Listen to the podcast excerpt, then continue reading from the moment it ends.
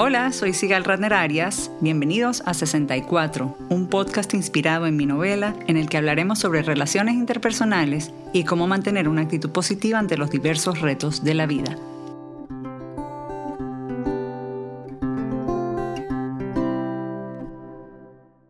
Esta semana comienza la festividad judía de Pesach o Passover, la Pascua judía, y ya puedo percibir esos olores que me transportan de inmediato a la cocina de mis padres y mi abuela. Son aromas a platos típicos de estas fiestas, como gefilte fish and matchables, bollo al vino, zanahorias endulzadas, compota de manzanas. Otros alrededor del mundo mientras celebran la Semana Santa con sus propias tradiciones gastronómicas, comiendo pescado y verduras en sustitución de carne, por ejemplo, además de lácteos y sus derivados. Hoy estaremos conversando sobre la importancia de las tradiciones culinarias en familia, independientemente de nuestra religión y de nuestras creencias. Y para eso nos acompaña la nutricionista Rinat Ratner, magíster en nutrición clínica, directora de nutrición y dietética de la Universidad del Desarrollo en Chile y lo más importante, mi hermana. Bienvenida Rinat, gracias por acompañarnos. Ay, Sigal, no sabes lo emocionada que estoy de que me hayas invitado a hacer contigo este podcast, porque la verdad hemos compartido tantas cosas durante la vida, pero nunca habíamos tenido la oportunidad de hacer algo en el ámbito laboral. Así que muchas gracias por invitarme y espero que esta no sea la última vez. De verdad que sí, pero hace tiempo, te consta que hace tiempo estaba persiguiéndote y no, no cuadraban las agendas, pero finalmente, finalmente pude invitar a mi hermana al podcast porque de verdad, señores, no saben lo que es mi hermana. Bueno, obviamente como persona y todo, pero como profesional es top, como dicen en Chile, a uno. No me tantas flores, Sigalita. Es que a mí me sobran muchas para echarte a ti. Para comenzar, me gustaría que hablemos un poco sobre los beneficios de comer en familia, pues entre trabajo, estudios, actividades de padres y niños, etcétera, a muchos les resulta algo difícil sentarse todos a la mesa eh, juntos, a menos que estén de vacaciones o sea una ocasión especial. Para entender la importancia de lo que es comer en familia y los beneficios que trae, tenemos que primero tener conciencia que comer va más allá de una necesidad biológica. Comer tiene que ver con un ritual, con la entrega de cariño, tiene que ver con un contexto social, cultural. Por lo tanto, si partimos de la base que la formación de hábitos se generan en la familia y que el espacio de la mesa es un espacio de comunicación, de cariño, de entrega, es evidente que comer en familia va a tener múltiples beneficios que van más allá de la nutrición y la alimentación.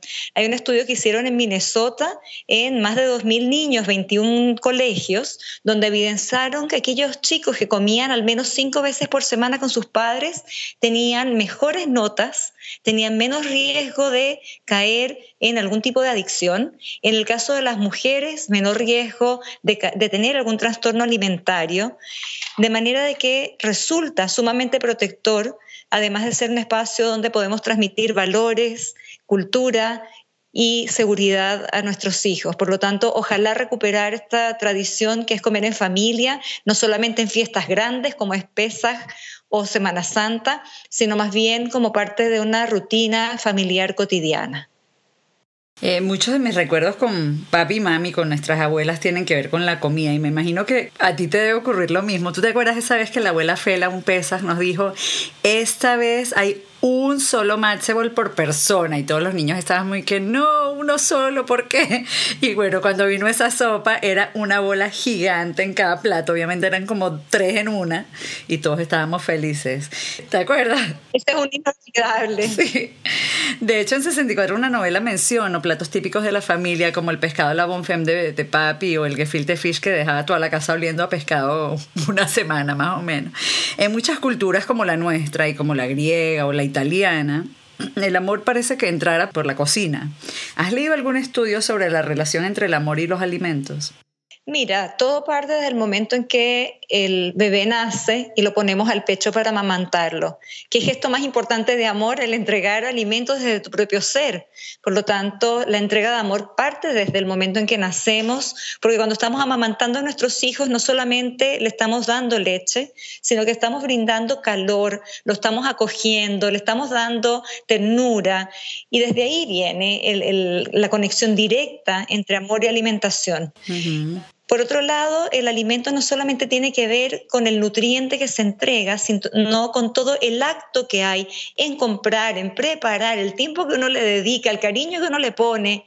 Y uno se siente tan orgulloso y feliz cuando ve que otros se comen lo que uno prepara.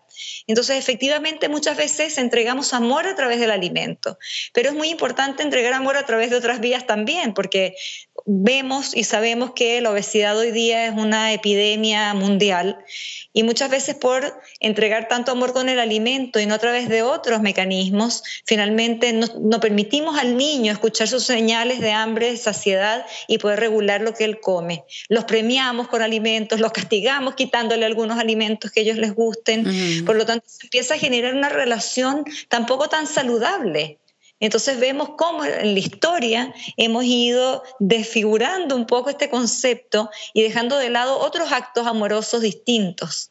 Entonces es importante no solamente entregar con el alimento, sino también entregar con la escucha activa, con el acompañamiento, con el hacer cosas entretenidas y no solo a través de ella. Claro, es importante dar amor con la comida, pero no en demasía, no al punto de, de matarnos de amor.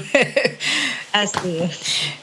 Por cierto, para los que no ubican el acento de mi hermana, mi hermana, al igual que yo, es venezolana, pero tiene muchos años viviendo en Chile y su acento está un poquito mezclado y nos está hablando ahorita desde Santiago, para que sepan. Sí, llevo 22 años en Chile, así que tengo un acento un poco extraño.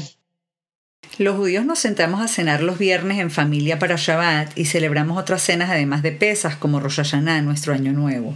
¿Cuál es la importancia de los rituales en relación con la comida? Los rituales son una especie de comunicación simbólica. Nos permite tener roles, nos, permite definir reglas, espacios dentro de la familia, transmitir valores, nos permite crear identidad nos permite dar un orden, dar una estructura a la familia, de manera que estos rituales que tienen que ver con un orden en el cual tú sabes que primero prendiste las velas, después eh, tomaste el vino, después hiciste el rezo del pan, eh, le da una estructura a la familia muy interesante donde uno ya sabe lo que viene. Y eso genera seguridad en la familia, genera pertenencia, cuando uno piensa, cada uno en su propia familia, se conecta con lo rico que es el saber que en Shabbat voy a comer una sopa con fideos. ¿Recuerdas papá cómo amaba su consomé de pollo, él no perdonaba el consomé de pollo. Hoy día cada vez que yo veo un consomé de pollo pienso en papá y el disfrute, el placer que le generaba el, comer esta sopa de pollo y cuando la como retomo esta sensación de pertenencia. Por lo tanto, eh, estos rituales lo que hacen es generar familias más sólidas, más estables, darnos una cultura y un sentido profundo de que pertenecemos a algo más grande que nosotros mismos. Antes mencionabas que aunque el amor y la comida están bien relacionados, no debe ser la única expresión de amor, obviamente. Y bueno, toda la comida que mencionamos antes es deliciosa, pero no resulta saludable comer así todos los días. ¿Cómo se construyen patrones alimentarios saludables y cómo adquirirlos ya en la adultez si nunca se tuvieron? Bueno, los hábitos saludables parten en la casa. Hay tres estamentos que impactan directamente sobre lo que comemos. El primero y el más potente es la familia. Si en la, en la casa, en la casa de origen, yo tengo una disponibilidad de alimentos saludables, frutas, verduras, lácteos descremados, pescados, legumbres, panes integrales, y veo que mis padres lo comen, lo más probable es que yo imite esas conductas. Después llegamos al espacio de las escuelas, y en ese espacio es fundamental generar programas que validen y contribuyan a mantener estos hábitos, porque nos enfrentamos entonces a que el niño empieza a ponerse en contacto con los hábitos de otras familias y empieza a conocer alimentos que ya salen un poco del contexto familiar. Y el otro potente, potente impactador de los hábitos de alimentación tiene que ver con la publicidad. Hay estudios que muestran que los niños son los más susceptibles a realizar compras por la influencia de la publicidad. Entonces las empresas claramente tienen un poder muy fuerte frente a los niños y, la decisión de compra de la familia. Entonces tenemos estos tres elementos que confluyen potentemente. En Chile, dado las cifras tan elevadas de obesidad, el gobierno tuvo que tomar medidas radicales en torno a las políticas públicas y en Chile está prohibida, por ejemplo, la publicidad de alimentos en horario de target infantil cuando son horarios infantiles no tenemos publicidad de alimentos, se eliminaron todos los dibujos animados, los monitos de los empaques de alimentos, especialmente de las golosinas, de manera de no atraer la atención de los niños y se prohibió además la incorporación de juguetes o premios vinculados a los alimentos. ¿Y se ha notado algún cambio a raíz de eso? ¿O es muy temprano? No se ha visto un impacto todavía en los números, pero sí en la elección de los alimentos. Lo otro que se hizo es que se subieron los impuestos, por ejemplo, las bebidas gaseosas, porque finalmente el entorno es muy potente en la selección de alimentos. Si yo no tengo un entorno amable donde yo pueda consumir o comprar alimentos saludables, y yo tengo hambre, voy a comprar o recurrir a lo que esté disponible. Por eso es que en todos los eh, niveles, escuelas, empresas, universidades, debe haber una disponibilidad de alimentos saludables a precios accesibles que permitan que uno ejerza su libertad y su poder de mantener un estilo de vida saludable más allá de nuestra cultura. Yo creo que la religión judía nos eh, orienta a comer alimentos altamente calóricos que responden a las necesidades de otros tiempos, de otros climas también, porque la mayoría venimos de una Europa donde de repente venía el invierno tan frío eh, ¿Recuerdas? No sé si recuerdas cuando papá preparaba, por ejemplo, eh, bolitas de matzá y lo preparaba con la grasa del pollo. Claro. Esa era una manera de dar un sabor muy agradable y tener una cantidad de calorías extras. Sin embargo, hoy día eso es una aberración nutricional. Claro. Entonces, hemos tenido que ir haciendo modificaciones también a estos alimentos que hemos traído de otras culturas, de nuestra cultura, pero que venía de otros países y que hoy día no está tan coherente con nuestro estilo de vida. Y hablamos de cómo construir los patrones alimentarios, pero saludables, pero cómo adquirirlos ya en la adultez si nunca se tuvieron. ¿Por dónde empezar? ¿Por dónde empezar alguien de cualquier religión, de cualquier origen que esté acostumbrado a comer en cantidad y alimentos no saludables? Lo primero que se recomienda es estar consciente de lo que uno come. Entonces uno podría durante dos, tres días llevar un registro manual. Hoy día hay un montón de programas, apps, donde uno puede llevar un registro de lo que come. Después entender que el cambio principal parte con lo que yo echo en el carrito del supermercado. Lo que yo compro es lo que yo me voy a comer. Es mentira que es para la visita. Si está en mi casa y lo tengo a mano, me lo voy a comer. Por lo tanto, es muy importante saber que esos alimentos que yo estoy echando ahí son los que va a comer además mis mi hijo, va a comer la persona que está en mi casa, de manera de que tengo que tomar buenas decisiones a la hora de la compra y no tener en la casa disponibilidad de alimentos poco saludables. Evidentemente hay que darse algunos permisos, entonces claro, llega la visita, entonces en ese momento voy y compro algún alimento entretenido, con más calorías, con más azúcar, porque también hay que tener una relación saludable con este tipo de alimentos y darse algunos permisos después de que ya yo mejoré mi compra, tengo que mejorar cómo preparo los alimentos, porque se ha perdido esto de cocinar en casa. Entonces compramos afuera, traemos la comida rápida. Entonces tratar de retomar al menos el fin de semana, una o dos veces por semana, al cocinar alimentos en la, en la casa, en el hogar, de manera de ir mejorando la calidad de lo que yo como. Si voy a un restaurante, siempre leer la carta completa, siempre va a haber una opción mejor que la otra, pedirle al mesero que no nos traiga el pan a la mesa, siempre tomar medidas preventivas en cuanto a, y entender que también podemos darnos un permiso. Y en cuanto a las cantidades, porque por ejemplo cuando pedimos comida de afuera o salimos a un restaurante, las cantidades son a veces el doble y hasta el triple de lo que es una ración normal. Bueno, no sé si te has dado cuenta que el tamaño de los platos ha ido creciendo. Claro. Y no solamente que ha ido creciendo, a los niños también les servimos en platos de adultos, entonces la proporción de lo que estamos comiendo ha ido incrementando. Las tazas antiguas eran de 240 ml Hoy día todos usamos los mugs o tazones. Esos tienen sobre 300 ml, entonces ya en un momento, sin darnos cuenta, solamente cambiando el tamaño de los vasos y de los platos, estamos comiendo un 20 o un 30% más de lo que comíamos antes. Por lo tanto, una forma simple es volver a platos de un tamaño más pequeño. En el caso de los niños podemos inclusive usar platos de postre y no el plato grande de fondo. Y ojalá ese plato nosotros pusiéramos la mitad, el 50% debiese ser de verduras o ensaladas frescas, un cuarto de alguna proteína, carne, pollo, o pescado, y el otro cuarto de algún cereal o acompañamiento, arroz, fideos, choclo, etc. Y de postre preferir fruta, elegirlas de temporada, de manera de que también resulte eh, a un precio atractivo y adecuado a cada grupo familiar. Para los que no saben, la Pascua judía celebra la salida de los judíos de Egipto tras cientos de años de esclavitud y durante siete días, en los que no se puede, entre otras cosas, comer pan o levaduras, en su lugar se come una galleta parecida a las galletas de soda pero más grande llamada matzah. La primera noche se celebra una gran cena llamada el Seder y los que están fuera de Israel acostumbran a hacer no una, sino dos, lo que quiere decir dos comilonas consecutivas. A los que estamos tratando de cuidar nuestro peso, ¿qué nos puedes aconsejar? Ya mencionamos, por ejemplo, estoy, estoy pensando en algunas formas de reducir el nivel calórico de las comidas tradicionales. Ya mencionamos cómo hemos adaptado eh, los matchables, las bolitas de matzá eh, tradicionales, que en vez de hacerlas con la grasa de pollo, las hervimos sin tanta grasa y listo. Pero alguna otra receta que se te ocurra donde podamos reducir un poquito el nivel, el nivel calórico o más bien hay que disfrutarlas como son y limitarse con las cantidades? Mira, yo creo que hay algunos platos que, que mantener en su estructura original. Y es importante saber que si yo tengo una alimentación saludable durante todo el año, este es el momento para darme los permisos. Pesa, Año Nuevo, todos los eventos relevantes son el momento para darme el permiso. Pero yo siempre hablo del permiso inteligente tengo que elegir con qué me doy el permiso.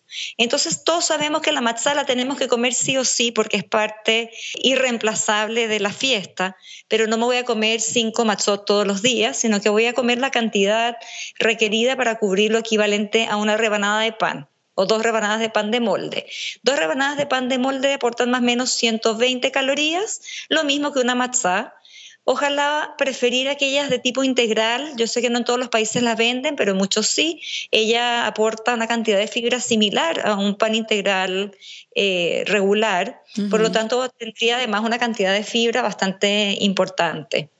Además, es importante elegir de manera adecuada qué le ponemos a la matzá. Es muy distinto que le pongamos un queso bajo en grasa, cottage cheese, ricota o requesón o huevo a ponerle cantidades importantes de mantequilla, mantequilla con sal o algún tipo de agregado graso que no va a reportar o aportar una calidad nutricional tan óptima como pudiera ser de la otra manera. Otra manera de ahorrar calorías es preparando todo lo que sea frito con aceite en aerosol. Eso reduce significativamente la cantidad de grasa que usamos. Yo, por ejemplo, la cebollita que uso para los matzebol, la frío con aceite en aerosol de manera de que reduzco la cantidad de grasa de manera muy, muy importante. Una cucharada de aceite de 10 ml son 90 calorías, es una bomba. Entonces, cada cucharada de aceite que me ahorro en la, en la preparación ya eh, resulta en una reducción significativa de las calorías. Claro, y uno no le echa una, le echa varias. Y otro es el postre, que cuando llega el postre aparecen un montón de de propuestas, de tortas, de queques, de... Entonces, ojalá siempre exista alguna alternativa de fruta natural o si no una compota con alguno de los edulcorantes kasher le pesach. Por ejemplo, el sweet and low existe en su versión kasher le pesach. Podríamos disminuir el aporte de azúcar reemplazándola por este tipo de edulcorante. Con eso también podemos mejorar el aporte nutricional de nuestra cena de Pascua o de Pesach. Bueno, y estos son los dos primeros días nada más. ¿Qué comemos el resto de la semana para no explotar? bueno, muy buena pregunta. Yo creo que hay que aumentar de manera significativa el consumo de verduras.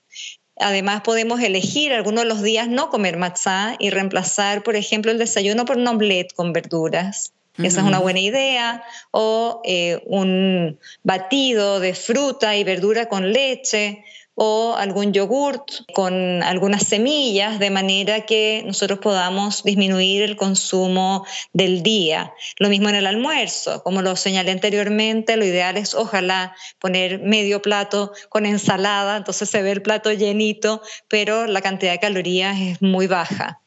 Esas son maneras simples de ir regulando. Y lo otro es complementar con actividad física. Nadie dijo que en estos días no se puede hacer ejercicio, así que ideal salir a correr, no hace falta ni siquiera gastar en un gimnasio, nos ponemos las zapatillas o los zapatos deportivos y ojalá salir a caminar ya va a contribuir con el balance energético. Mira, y si ya nos excedimos y subimos de peso más de lo que esperábamos, pasa la semana y nos montamos en la pesa y decimos, uy, cómo volver rápidamente, entre comillas, porque obviamente no es tan sano volver demasiado rápido a la normalidad, al peso que teníamos antes. Bueno, lo, lo, importante es evitar las dietas locas, estas dietas que te prometen bajar 10 kilos en una semana, porque eso lo que hacen es que bajan tu masa muscular. La masa muscular es la masa metabólicamente activa, es decir, aquella que quema calorías. Por lo tanto, si haces una dieta eh, muy baja en calorías o muy disociada, es decir, que tenga un solo tipo de alimentos, como la dieta de la sopa o la de la manzana, lo que vamos a perder es masa muscular y eso es pan para hoy, hambre para mañana todo ese peso perdido lo vamos a recuperar y con creces. Lo ideal es hacer una dieta hipocalórica, pero bastante equilibrada, que tenga alimentos de todos los grupos, que tomemos mucho líquido, que aumentemos la actividad física y que estemos muy conscientes de lo que estamos comiendo. Ese es un tema que me olvidé tocar, Sigal, que hoy día lamentablemente cada vez hay más bandejas en la casa. Las personas comen frente al televisor, frente al computador o frente al celular y no hay una conexión con la alimentación. Entonces empezamos a comer sin siquiera percibir el sabor del alimento. Mm. Hoy hay una tendencia al mindful eating que tiene que ver con el comer consciente, como yo soy capaz de disfrutar el olor, el sonido, la textura y los sabores de cada alimento, dándome un espacio para masticar de manera adecuada, sentir con los distintos puntos de la lengua cada uno de los sabores que nos va dando este alimento. Mientras más masticamos, más sabores descubrimos. Darnos el tiempo, esta vida tan rápida y frente a los eh, equipos electrónicos, lo que generan en definitiva es que comamos mucho más y disfrutemos mucho menos. Así que parte de las recomendaciones es el comer consciente, el, conectarme con lo que estoy haciendo. Y aparte disfrutar más el momento, vamos a descubrir mucho, mucho más sabor y satisfacción eh, de la comida de esa manera. Tal cual, y además vamos a ser capaces de escuchar nuestra señal de saciedad. A veces comemos hasta que se me acaba el último grano de arroz en el plato y la verdad que hace mucho que ya estaba satisfecho y es porque no estoy conectado con mi acto de comer. Y ahí empiezan los trastornos alimentarios, el comer compulsivo, eh, las bulimias, donde hay una desconexión, una suerte de desconexión, donde solo como porque tengo que comer y no porque realmente tengo hambre o realmente necesito nutrirme, pero de una manera más saludable. Preguntas del público. Perla desde México quiere saber la diferencia calórica entre una matzá y una rebanada de pan y si es mejor comer la matzá. Hay distintos tipos de matzá, para los que no lo sepan, hay de distintos sabores y, distintas variaciones. Por ejemplo, en Latinoamérica se consigue mucho matzá de huevo y matzá normal y ella pregunta cuál de estas dos es mejor para evitar el estreñimiento propio de las fiestas. Bueno, entre la matzá normal y la matzá de huevo, la mejor para el estreñimiento es la matzá integral. entre la matzá normal y la de huevo hay una diferencia en el aporte de proteína, no es una diferencia muy grande, estamos hablando de menos de un gramo extra en este huevo que viene en la matzá. El aporte calórico, como señalé anteriormente, de una matzá es el equivalente a dos rebanadas de pan de sándwich. Por lo tanto, no es tanto el aporte calórico, estamos hablando, depende del tamaño de la matzá, entre 98 y 115 calorías por matzá. Cada matzá pesa aproximadamente 28 gramos. Por lo tanto, no son tantas las calorías. Es la suma de todo lo otro lo que nos comemos el problema. Y para el caso del estreñimiento, ideal es agregar siempre algún tipo de eh, verdura en esta matzá. Podemos, además de ponerle eh, lo que acostumbramos poner, agregarle tomate, agregarle eh, alcachofa, podemos hacer una pasta de alcachofas, agregarle lechuga, de manera de obtener un poquito más de fibra y con esto evitar el estreñimiento. Y además tomar mucho líquido. Claro. Anónimos de Nueva York, me cuesta controlarme con la matzá en pesas porque me encanta el sabor y lo crujiente que es. ¿Alguna alternativa menos engordante? Me imagino que se refiere para satisfacer ese, el crunchy. Sí, el, el hacer crunch con el alimento es una forma de liberar estrés por lo tanto, efectivamente, el crunch es algo muy atractivo, muy seductor y que nos hace sentir muy bien. Por lo tanto, podemos reemplazar la matzá por tiritas de apio o celery, por pimentones, por eh, zanahorias o zanahorias baby. Cualquier alimento crunchy nos va a dar esta sensación de, bienestar asociado a liberación de estrés. Así que una alternativa saludable sería esa. Manzana verde también podría consumir de manera de, mascar y tener algún sabor un poco más dulce. Los judíos ashkenazim, que son los que provienen de la Europa central y oriental, no comen maíz ni arroz y otros granos en Pesach, pero los sefaraditas que provienen de la península ibérica sí acostumbran a hacerlo. ¿Les recomiendas a ellos comer tal vez popcorn, eh, palomitas de maíz para saciar esas ganas de comer algo crunchy? Claro, yo no lo pensé porque no es parte de lo que nosotros comemos como familia en pesas, pero efectivamente aquellos que comen maíz, las palomitas de maíz hechas en el microondas, pero cuando uno compra el grano, no estas que vienen hechas porque la mayoría traen una cantidad de grasa importante. Aquí en Chile se llama maíz de curagua, yo no sé cómo se llama en otros países, pero es el maíz que uno compra en una bolsa, uno lo puede poner en un Pyrex le pone un plato encima y lo mete cuatro o cinco minutos en el microondas máxima potencia, después la rocía con sal también es una excelente alternativa para reemplazar la matzá con menos calorías. Tres tazas de, estas palomitas de maíz eh, van a equivaler a una rebanada de pan de molde, es decir, a media matzá. Y tienen una cantidad importante de fibra, entiendo, ¿verdad? Sí, además tienen una buena cantidad de fibra. Merchi de Nueva York quiere saber cómo mantener las tradiciones y modernizarnos al mismo tiempo.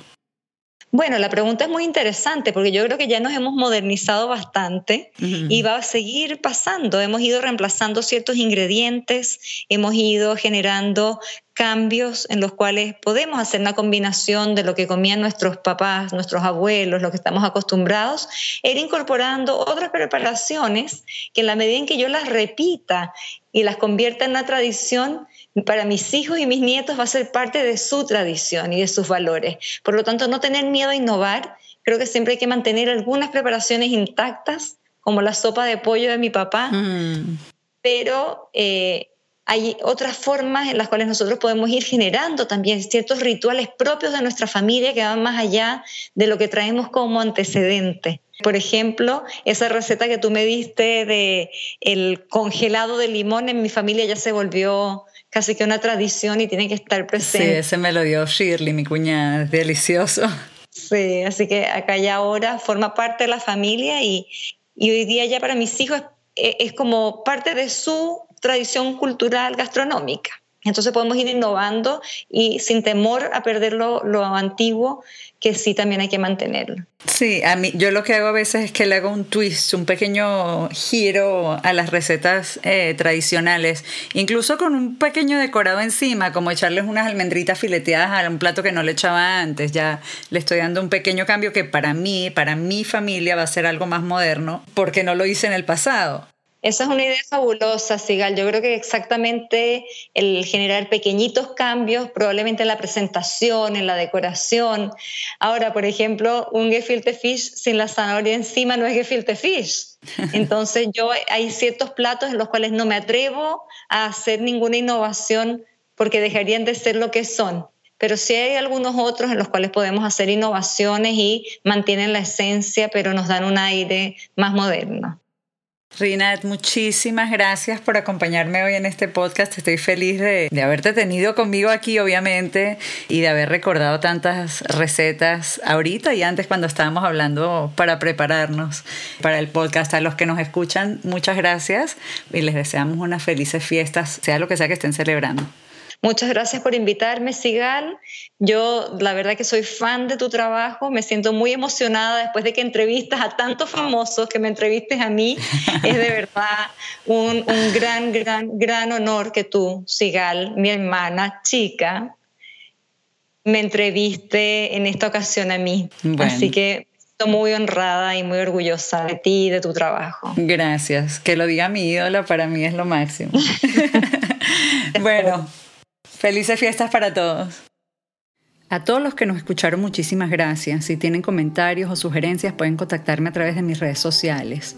Estoy como Sigal Ratner en Twitter e Instagram y como Sigal Ratner-Arias en Facebook. También pueden visitar 64unanovela.com para saber más sobre mi libro y dónde pueden adquirirlo. Asegúrense de suscribirse gratis en iTunes o su plataforma preferida. Dejar un rating o review siempre ayuda a que otros nos conozcan. Este podcast fue producido por Isaac Arias. Hasta el próximo episodio.